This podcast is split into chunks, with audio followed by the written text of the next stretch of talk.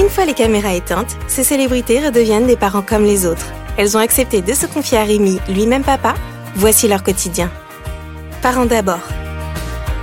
Bonjour à tous, nouvel épisode de ce euh, podcast que vous êtes toujours plus nombreux à écouter. Aujourd'hui, j'ai le plaisir de recevoir une personnalité hors norme, une euh, aventurière, une battante que vous avez euh, découvert sur TF1.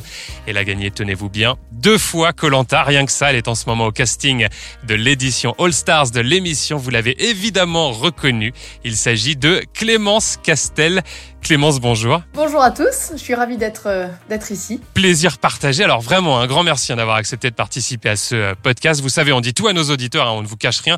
On n'est pas physiquement ensemble hein, aujourd'hui avec euh, Clémence. je suis à Paris, vous êtes Clémence chez vous, dans l'ouest de la France, mais avec la magie de la technologie, vous allez voir, c'est exactement pareil. Alors première question, c'est la traditionnelle question d'introduction dans ce podcast. je la pose Clémence à, à tous mes invités. Est-ce que vous pouvez nous présenter rapidement, en quelques mots, vos deux enfants? Quel âge ont-ils et comment s'appellent-ils? Alors j'ai effectivement deux petits garçons. Euh, l'aîné s'appelle Louis. Euh, il a 8 ans, donc il est né en 2012, en décembre 2012. Et euh, le second s'appelle Marin, et il va avoir 7 ans dans 15 jours, enfin le, 14 octobre, il aura 7 ans. Et, voilà, je suis très fière d'eux. voilà, c'est c'est ma fierté, j'ai envie de dire. en fierté, il y a Colanta, mais il y a avant tout mes enfants eh bien, Colanta, justement, vous en parlez, on, va, on va l'évoquer. J'aimerais qu'on commence cette discussion en, parlant de cette casquette d'aventurière hein, et notamment euh, des répercussions que ça a pu avoir sur votre vie de maman. Hein. C'est pas euh, banal hein, comme, comme casquette, être aventurière dans Colanta. Déjà, que pensent vos enfants de vos participations à Colanta? J'imagine qu'ils doivent être forcément très très fiers de leur maman. Euh, effectivement, ils sont très fiers. On se régale vraiment de, de regarder tous les mardis euh, l'émission. Euh, alors cette année, c'est un mardi. Donc, ils ont la chance de pas avoir école le lendemain. Donc euh, voilà, j'ai dit pour cette année, je suis d'accord pour qu'ils regardent jusqu'à la fin parce que je suis dedans et je trouverai très euh, euh, injuste de, de couper à la première pub ou deuxième pub pour eux alors que je suis dans le programme. Donc euh, voilà, exceptionnellement, ils se couchent un petit peu tard euh, tous les tous les mardis en ce moment. Mais voilà, c'est important pour moi aussi de, de regarder avec eux parce que ça me permet de leur expliquer où j'étais pendant toutes ces semaines d'absence et ça met des images sur des moments d'absence. Donc ça a été très important cette année. Ça a été très important aussi de regarder avec eux en 2018 parce qu'ils étaient plus petits notamment le, plus jeune marin qui avait trois ans à l'époque. Et euh, je pense que quand je suis partie, il n'avait pas compris exactement où j'allais. Et de voir les images, voilà, ça, ça, lui a fait du bien et il a enfin pu comprendre ce que j'étais allée faire pendant euh, toutes ces semaines. La séparation, euh, justement, hein, Clémence, vous l'évoquez, quand on est une maman, se séparer de ses enfants quelques jours, c'est jamais facile. Mais alors quand c'est pour plusieurs semaines et que c'est pour partir à l'autre bout du monde participer à Colanta, forcément, bah, c'est un, déchirement. Comment est-ce que vous avez vécu euh, personnellement et surtout surmonté ces séparations? Alors déjà, il y a la préparation en amont. Je pense qu'il faut préparer les enfants. Euh, et les deux aventures en 2018 et 2021, je pense qu'ils les ont vécues différemment. C'est-à-dire qu'en 2018, euh, je crois que j'avais dû en cinq ans, c'est-à-dire que l'aîné avait cinq ans, en cinq ans, me séparer de lui peut-être un jour ou deux, mais j'étais tout le temps avec lui et, euh, et avec eux. Euh, donc forcément, de partir un mois et demi entier, euh, ça a été euh, ça a été une épreuve à la fois pour eux et pour moi. je les ai préparés comme j'ai pu, mais le plus jeune avait trois ans, donc même si je lui parlais de, de durée, de là où j'allais partir, etc., il n'a pas tout compris. Et, euh, et, à mon retour, c'est vrai que ça a été euh, un petit peu difficile. Déjà parce qu'il m'a pas reconnu. Euh, au tout départ, il m'a pas reconnu. J'étais très amaigrie et j'avais beaucoup bronzé. et puis, il a eu une réaction que j'attendais pas. C'est-à-dire que il, au départ, il m'a repoussé. C'est-à-dire que moi, j'avais envie que de le, lui faire des câlins. Et mon petit garçon de 3 ans euh, était très distant en fait. Donc ça a été très perturbant. Et il a fallu quelques semaines, enfin on va dire 2-3 euh, semaines, pour que tout euh, revienne à la normale. Euh, donc cette année en 2021, je les ai plus préparés, c'est-à-dire que déjà je vous pouvais leur expliquer plus de choses parce qu'ils étaient plus grands. Euh, on a fait tout un calendrier, j'avais préparé des petites boîtes à ouvrir tous les lundis. Euh, donc dans ces petites boîtes, il y avait des, petits bonbons, des, cartes Pokémon parce qu'ils adorent ça, euh, ou des petits cadeaux, des petites attentions, un petit mot qui leur était adressé, et puis des photos de nous ensemble, des animaux qu'on peut avoir ensemble, enfin des choses qu'on fait ensemble.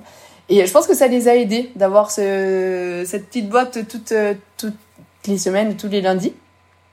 Et comme ils étaient plus grands, j'ai aussi pu un petit peu plus euh, leur expliquer le déroulement.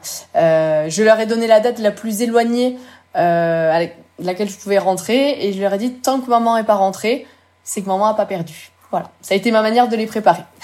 On évoque Colanta euh, vos, euh, vos aventures à l'autre bout du monde. Est-ce que Clémence, en toute sincérité, il a pu vous arriver sur place de, de craquer, de vous dire euh, c'est trop dur, je vais pas réussir à tenir sans mes enfants et j'ai envie tout simplement de rentrer en France? De là à dire j'ai envie de rentrer en France, pas forcément, mais je vous cache pas que le soir, quand on est autour du feu et qu'on va se coucher et qu'il n'y a plus aucun bruit sur le camp, forcément, euh, à qui on pense On pense à ses enfants et à ses proches et à ses enfants en priorité.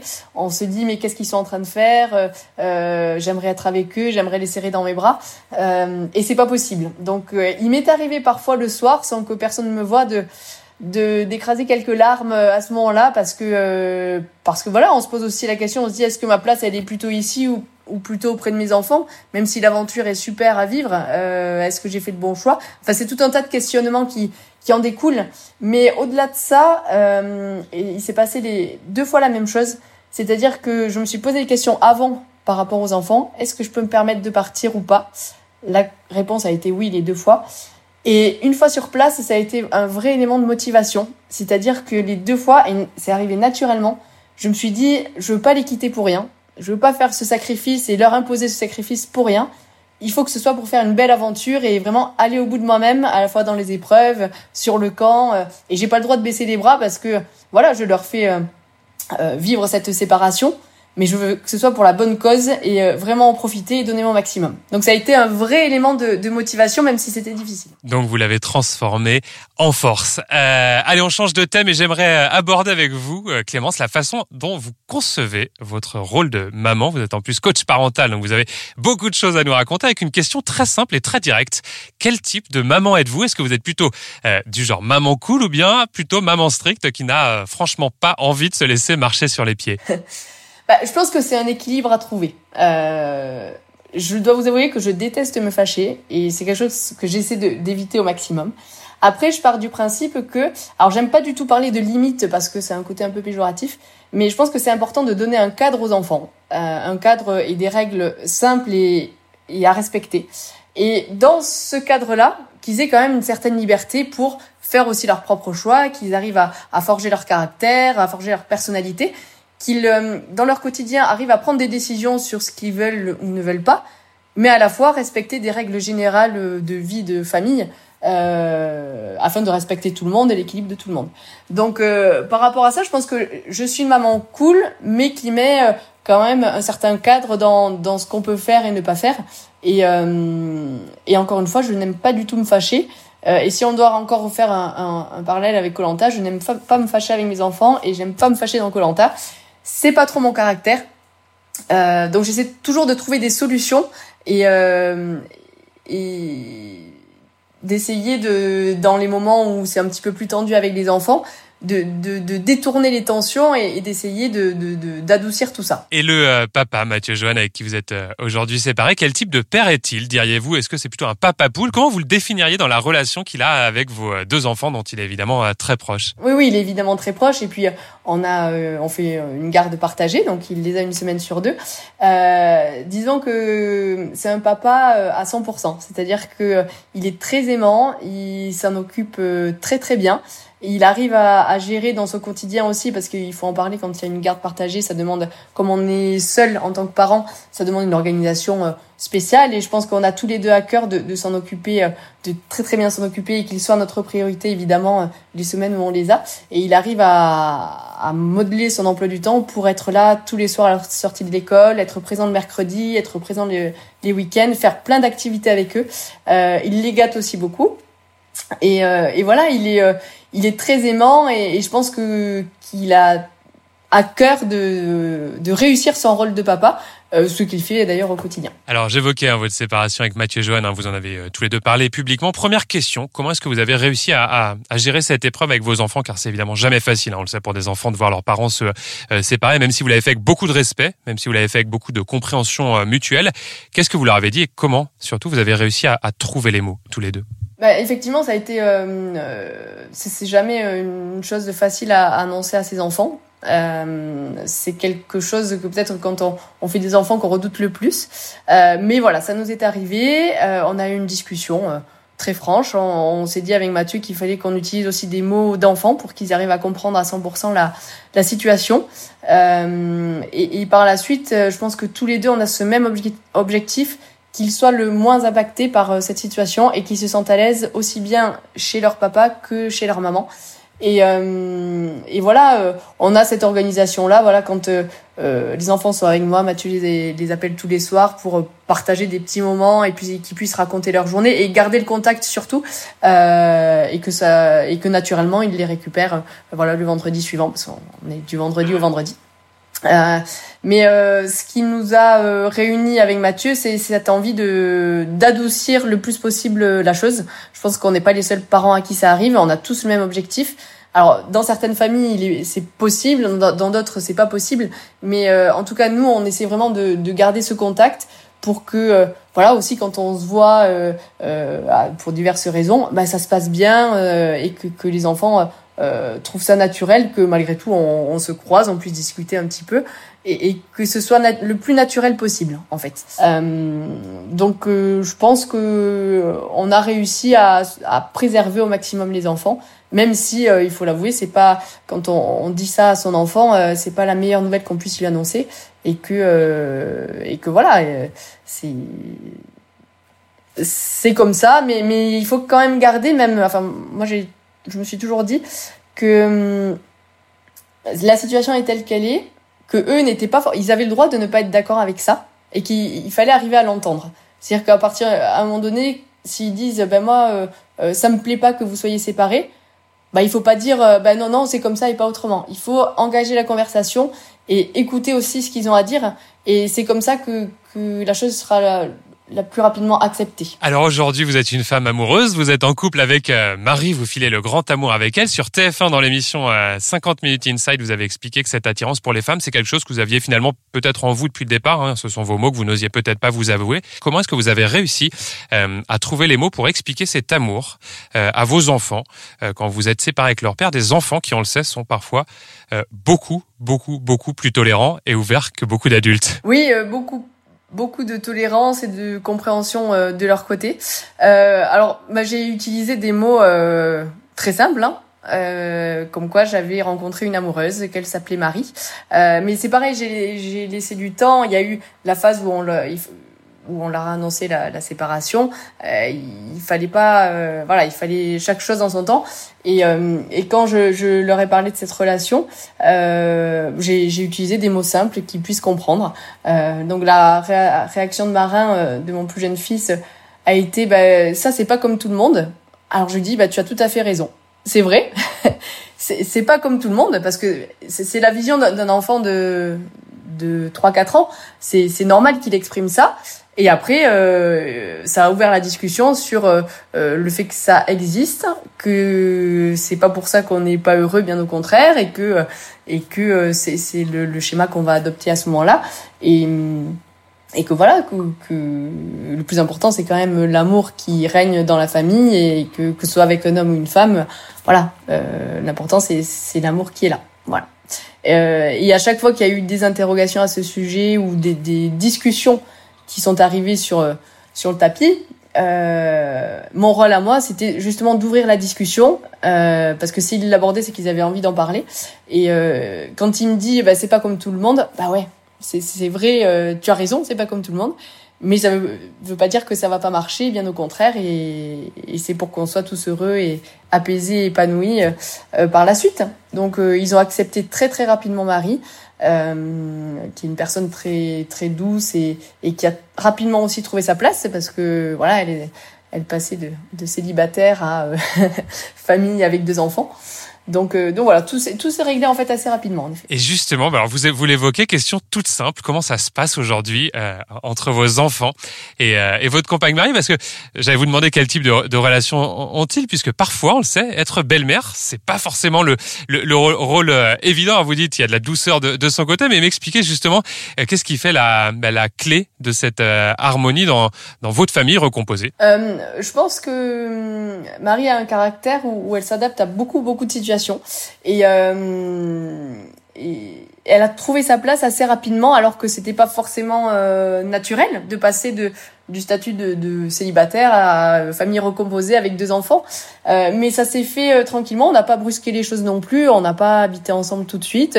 Il y a d'abord eu euh, des journées passées ensemble, des vacances passées ensemble, et on a fait les choses de façon assez douce et et, et tranquille. Et, quand on s'est dit, enfin quand on s'est aperçu que que les enfants étaient prêts, on s'est dit bah euh, habitons ensemble et, euh, et voilà maintenant c'est le bon moment. Donc on n'a pas voulu brusquer les, les choses on a fait les choses à notre rythme et Marie euh, bah, s'en est très bien sortie. Aujourd'hui c'est vrai qu'il y a une vraie complicité euh, entre les, les, garçons et Marie et, et mais il faut que je pense qu'il faut pas forcer les choses. Il faut faut aller à son propre rythme. Alors pour chaque famille ça va être différent. Euh, et, et, on arrive aussi, alors je pense que ce qui est important, c'est d'arriver aussi à se ménager euh, des moments où par exemple ils sont que avec moi. Euh, et je suis seule avec eux et on profite tous les trois. Euh, alors naturellement avec le travail tout ça, ça, ça se fait naturellement en fait. Euh, mais je trouve que ça fait partie aussi de l'équilibre de passer de super moments à quatre et c'est les moments où, enfin, en, en, temps normal on passe beaucoup beaucoup de moments à quatre et puis euh, des petits moments tous les trois où euh, les enfants puissent euh, profiter à 100% de leur maman. voilà, je, on, a, on a trouvé cet équilibre là en tout cas. Le quotidien de vos, de vos enfants, hein, concrètement, comment ça s'organise? Vous disiez tout à l'heure, une semaine chez le papa, une semaine chez la maman, c'est ça hein, Racontez-nous. Oui, effectivement, on a fait le pari de, de, faire une garde partagée et qui se passe plutôt très bien. voilà, on, on a des maisons qui sont pas très loin géographiquement. Et, euh, et, voilà, ils sont restés dans la même école. Disons que tout ce qu'on a pu préserver de leur quotidien a été préservé. Et, euh, et voilà, toujours pour, pour mettre en avant euh, et prioriser leur bien-être et qu'ils soient pas trop perturbés. Euh, donc c'est une semaine, une semaine. Alors je pense que dans une séparation, c'est ça le plus gros sacrifice de, de se dire euh, bah, je prends la décision de, de me séparer, euh, je prends la décision avec euh, le papa des enfants de faire une garde partagée. Alors aussi bien pour lui que pour moi que pour les enfants, le plus gros sacrifice c'est de pas se voir une semaine sur deux. Euh, maintenant j'ai envie de dire aussi qu'avec un peu de recul, je trouve que les moments passés la semaine où on est avec eux, alors que Mathieu a le même avis sur la question, euh, bah, sont des moments beaucoup plus qualitatifs en fait, où on en profite beaucoup plus. Euh, donc l'un dans l'autre, euh, je me dis que voilà, c'est pas une situation qui était choisie à la base, mais je trouve qu'on s'en sort bien parce que euh, les semaines passées ensemble, on en profite à 100%. Que ce soit Mathieu ou moi, on s'organise vraiment pour passer le maximum de temps avec eux, et on n'aurait pas forcément cette organisation si si on les avait tout le temps. Donc je me dis, ça reste des, de vrais moments de qualité. On arrive à les voir grandir tous les deux, et et voilà, j'ai envie de retenir surtout le positif. J'aimerais revenir sur euh, Clémence, sur l'annonce de votre rencontre avec Marie, sur la façon dont euh, euh, vous avez communiqué sur ce changement de vie. Vous l'avez fait via un post Instagram il y a quelques mois. Vous aviez évidemment peur des réactions. Vous l'aviez écrit hein, dans, dans, ce post, et on le sait, hein, tout le monde n'est pas tolérant. Dans quel état d'esprit Vraiment, en toute sincérité, étiez-vous au moment de poster ce, ce message? Votre doigt, j'imagine, devait trembler au-dessus du clavier. Comment ça s'est passé? Euh, J'avais cette appréhension de la réaction euh, des gens qui, liraient ce poste. Euh, maintenant, j'étais quand même assez sereine, même très sereine, dans la mesure où, pour moi, le plus important, c'est que mes proches et ma famille soient prêts aussi. Donc, on s'est laissé du temps. Euh, et, et, quand j'ai, je me suis aperçue qu'à la fois la famille de Marie et puis la mienne euh, étaient prêtes et, et trouvaient au final la situation normale entre guillemets, euh, là, on s'est dit, on peut se permettre de, de, communiquer parce que les choses sont digérées au niveau de nos proches et de notre famille euh, pour pouvoir se permettre de communiquer. Et après, j'ai été extrêmement surprise de, de, tous les messages bienveillants et positifs que j'ai pu recevoir. Euh, il y en a, enfin, il y a, des centaines de messages très positifs. Peut-être que dans l'eau, il y en a trois, quatre. J'en ai clairement et sincèrement, j'en ai effacé un parce que je considérais qu'il n'avait rien à faire euh, dans le, le fil des, des messages. Euh, les autres qui étaient un petit peu mitigés, il y a dû y en avoir euh, quatre ou cinq, je les ai laissés parce que chacun a le droit de, s'exprimer. Euh, et après, ça a été que, que du positif et, et de la bienveillance. Et, et voilà, ça fait chaud au cœur et, et, ça me rassure à la fois pour euh, Marie et moi et à la fois pour mes enfants aussi. Euh, forcément, j'avais une inquiétude aussi euh, par rapport au regard des autres concernant notre famille un peu extraordinaire. et peut-être, je me disais peut-être que les gens seront pas très délicats avec les enfants. C'était en tout cas une, oui, même les enfants entre eux. C'était une crainte et, et, je me dis que finalement voilà, ça peut bien se passer à partir du moment où les choses sont, sont posées. Euh, C'était ça aussi mon but, ne pas avoir envie de me cacher et vivre caché. Euh, et vivre naturellement sans imposer rien à personne. Voilà, on va pas non plus s'exposer euh, trop, euh, mais mais voilà, euh, ça m'a rassuré à la fois pour euh, pour les enfants et puis pour notre couple aussi. Alors c'est jamais facile hein, de dire pourquoi on tombe euh, amoureux de quelqu'un, mais qu'est-ce qui vous a plu chez elle? Qu'est-ce qui vous a plu chez chez Marie Clémence? Question très directe. c'est dur à dire. Il y a des choses qui sont un peu inexplicables, mais euh, globalement son, caractère, sa douceur, son humour aussi. Euh, je trouve que c'est une personne aussi très belle. Enfin c'est c'est un packaging et, et elle est arrivée à ce moment-là de ma vie où ou peut-être moi j'étais plus ouverte à ça aussi. Euh, donc euh, donc voilà, ça a été un, un tout et, et ça s'est un petit peu même carrément euh, imposé à moi et euh, et après des de longs longs mois de réflexion parce que euh, ça a été dans ma tête un vrai tempête sous un crâne, une vraie tempête sous un crâne dans ma tête et je me disais est-ce que je peux me permettre, est-ce que je dois suivre mes sentiments ou plutôt euh, les, les mettre sous le tapis et, et me dire que c'est pas possible? Et, mais à un moment donné, ça s'est imposé à moi et je me suis dit, je peux pas vivre comme ça euh, parce que c'est, ça veut dire que je suis pas sincère avec moi-même, que du coup je suis pas sincère avec euh, le papa de mes enfants et, et, voilà. Euh, donc euh, donc ça s'est passé comme ça et puis il y a des choses qui s'expliquent pas. Euh, c'est ce sont les sentiments qu'on ressent pour quelqu'un et, et ça se maîtrise pas tout simplement. Vous dites que pendant plusieurs mois vous avez eu euh, cette hésitation et euh, cette peur de vous avouer et peut-être euh, finalement de passer à côté de quelque chose. Donc vous auriez pu finalement peut-être ne jamais vous avouer cet amour. Ah, j'aurais pu ne, ne, pas avoir le, le courage. Alors c'est peut-être euh, c'est peut-être comment dire mal placé de dire que c'est du courage. mais je, je, pense que ça en est quand même le, le, courage de me dire ben voilà je, je me permets d'être attiré par une femme et, et j'ose croire que c'est possible. Voilà. Euh, et le, ce qui a fait le, le déclic euh, dans ma tête et, et, je me suis dit bah ça y est, je, je suis comme ça, il va falloir que je l'accepte et c'est certainement ma nouvelle vie qui commence. C'est de me dire est-ce que ce changement de vie fera de moi une mauvaise maman? Et, et, la conclusion, après des mois de réflexion, euh, la conclusion c'était que, que non, ça faisait pas de moi une mauvaise maman dans la mesure où, où euh, j'avais toujours euh, évidemment cet amour pour mes enfants euh, qui est indescriptible et, que ça, rien ne changerait ça au final. Et que mes enfants, s'ils me voient épanoui et totalement moi-même, bah, ils seront heureux pour moi et ils seront aussi sereins et, et au final, c'est pas ça qui, qui va faire qu'ils seront malheureux. Euh, mais ça a été voilà de vrais questionnements, euh, de me dire est-ce que est-ce que j'attends qu'ils grandissent, est-ce que euh, peut-être qu'au final, bah là j'ai rencontré la bonne personne, mais voilà, elle va, va pas non plus m'attendre pendant des années, je vais passer à côté. Voilà, c'était ouais des moments que j'ai gardés pour moi, hein, parce que je n'en parlais absolument à personne, ni même à Marie. Enfin, c'était quelque chose de très personnel. Et, euh, et je pense que c'est comme ça qu'on prend aussi les meilleures décisions, c'est en s'écoutant soi-même et en n'écoutant pas forcément euh, l'entourage et, et, les proches. C'est euh, c'est ce qui fait que je pense aujourd'hui j'ai pris les bonnes décisions euh, au moment où il fallait les prendre. Les proches, justement, votre euh, famille, hein, vous, vous l'avez évoqué il y a quelques instants, comment est-ce qu'elle a réagi quand vous leur avez expliqué que vous aimiez les femmes, que vous alliez vous séparer du papa de vos enfants? Alors, de manière positive, hein, vous disiez, est-ce que vous aviez là aussi peur de bah, peut-être des réactions de votre famille, de vos proches amis? Bah, Évidemment que, que euh, on a un petit peu peur d'annoncer euh, la nouvelle euh, parce que euh, c'est pas c'est pas forcément ce que souhaitent des parents pour pour leurs enfants. Voilà, il faut il faut mettre les mots où ils sont.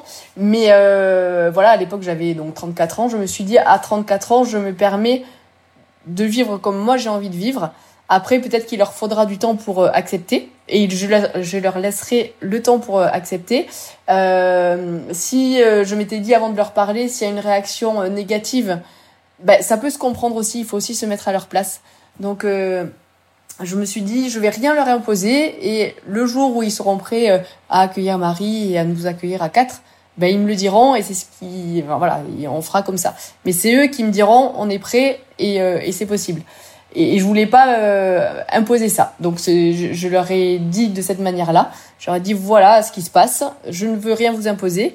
Euh, maintenant, euh, quand vous serez prêts, euh, voilà, je vous présente Marie et je serai très fière de vous la présenter. Donc, euh, forcément, l'avis et le jugement des, des, proches, enfin de la famille très proche, que ce soit les parents, le frère, la sœur ou les grands-parents, a, a, beaucoup d'importance. Mais je leur laissais quand même cette liberté de de pas être prêt tout de suite parce que forcément ils n'étaient pas préparés à ça. Donc euh, je me suis dit peut-être qu'il leur faudra du temps. Il leur il leur a pas fallu beaucoup de temps pour tout vous dire. J'ai beaucoup de chance de ce côté-là. Et, euh, et Marie a été très rapidement euh, acceptée. Et quand ils m'ont vue heureuse à ses côtés, bah, au final, ils m'ont dit bah, c'est ce qui est le plus important et, et vis comme tu as envie de vivre. Quoi. Allez, un mot sur vos euh, activités professionnelles. Euh, Clémence, vous avez plein de casquettes, Clémence, et vous venez notamment de reprendre euh, les commandes avec Marie d'une boîte de nuit à Cherbourg. Racontez-nous ce, ce, projet un petit peu fou quand même. Oui, effectivement, c'est un projet un petit peu fou à, à plusieurs titres parce que bah, on sort d'une période très difficile avec le Covid où les boîtes de nuit ont été fermées pendant un an et demi. Euh, et aussi parce que je pense que ça peut surprendre certaines personnes de me voir dans ce milieu-là euh, maintenant, euh, c'est quelque chose que j'assume tout à fait. Ça fait 11 ans maintenant que je suis à la tête d'un café-concert, donc qui est une euh, un établissement de nuit, mais qui est pas une boîte de nuit, hein, c'est plus un bar de nuit. Donc je suis habituée à, avoir contact avec ce milieu-là. Et, pendant le, confinement, on a commencé à parler avec Marie de ce projet. Il y avait une boîte de nuit qui était à vendre pas loin du café-concert. Et on s'est dit, est-ce que ce serait pas une bonne idée? Il faut savoir que Marie, elle connaît aussi ce, ce milieu pour y avoir travaillé. Elle est ingénieure d'une part, et puis euh, elle a aussi double casquette. Elle aime bien ce milieu-là aussi. Mais euh, on a commencé à, rêver de ça, donc euh, et plus plus les mois avançaient, plus plus ça devenait concret. Et, moi, je pars du principe de me dire ben pourquoi pas? Est Pourquoi est-ce qu'on pourrait pas être à la fois maman, à la fois aventurière, à la fois sportive et travailler dans ce milieu. Parce qu'on peut tout à fait travailler dans une boîte de nuit et avoir un rythme de vie, alors si ce n'est les, horaires un peu décalés, mais un rythme de vie tout à fait normal. Euh, moi, je consomme quasiment jamais d'alcool. Euh, c'est voilà, je, je l'aborde de manière très professionnelle et, et très cadrée. Et, euh, et moi, mon, mon objectif dans ces établissements-là, c'est de voir les gens s'amuser. Euh, j'adore partager des moments avec les gens, d'échanger avec eux, et euh, je m'y retrouve euh, vraiment là-dedans. Donc donc voilà, on s'est dit pourquoi pas. Et puis euh, le fait de se lancer à deux aussi, ça, ça a du sens parce que voilà, on adore être ensemble, être ensemble, et ce projet nous permet aussi de travailler ensemble. Et vos enfants, est-ce qu'ils savent ou non ce qu'ils veulent faire plus tard, Clémence? Alors ils ont, ils ont un caractère tous les deux très différent. Euh, on a Louis qui euh, qui est passionné de musique, il fait de la batterie, il c'est un petit garçon très dynamique. Alors lui récemment, il m'a dit qu'il souhaiterait être pilote d'avion. Donc euh, je dis écoute euh, si euh, si l'envie reste voilà faut pas faut pas hésiter. Par contre il faut bien travailler à l'école parce que il faut voilà il faut être fort j'ai un peu synthétisé les choses. Il faut être fort en, en maths. Aujourd'hui il est en CM1 donc je dis il faut être fort en maths et, en sciences. Donc voilà. Et le deuxième alors le deuxième est un côté beaucoup plus sportif euh, il se rêverait pourquoi pas footballeur. Donc euh, comme il faut jamais barrer les rêves d'un enfant, voilà. je lui ai dit bah si si tu veux vraiment faire ça, bah, il faudra s'entraîner et essayer de, de, faire au mieux. et si dans euh, quelques années Clémence ils viennent vous voir, euh, vous et, le papa et vous disent papa maman on veut participer à Colanta. Qu'est-ce que vous leur dites? Ah bah moi dans la mesure où ça vient d'eux, euh, je les encouragerai toujours parce que je sais ce que moi ça m'a apporté, euh, notamment à 20 ans, de, de faire une aventure pareille. Euh, moi, ça, ça m'a révélé à moi-même, ça m'a donné confiance en moi et je pense que je serais pas la même aujourd'hui si, si je n'avais pas fait Colanta. Donc, si ça vient d'eux et s'ils ont cette envie-là, je leur dirais, ben, euh, applique-toi pour faire ta lettre de candidature parce qu'il y a beaucoup de candidats et puis, euh, advienne que pourra, euh, on verra ce que ça donne. Mais en tout cas, euh, voilà, si toutefois ils étaient amenés à faire ça, je serais contente pour eux. Allez, pour conclure ce euh, podcast, j'aimerais vous laisser le mot de la fin, chère Clémence. Imaginons que euh, vos deux enfants tombent sur ce podcast, écoutent la discussion, voilà, que l'on vient d'avoir tous les deux. Quel message souhaiteriez-vous leur adresser en, quelques mots? Ah, c'est difficile ça, parce que les mots viennent facilement quand ils sont face à moi. non, mais euh, j'aimerais dire à Louis et Marin que je les aime très fort et que quoi qu'il arrive dans la vie, je serai toujours là pour eux et euh, qu'ils sont ma fierté et que voilà, ils peuvent compter sur moi. Je suis leur maman pour toujours et je les aime jusqu'aux étoiles. Parents d'abord.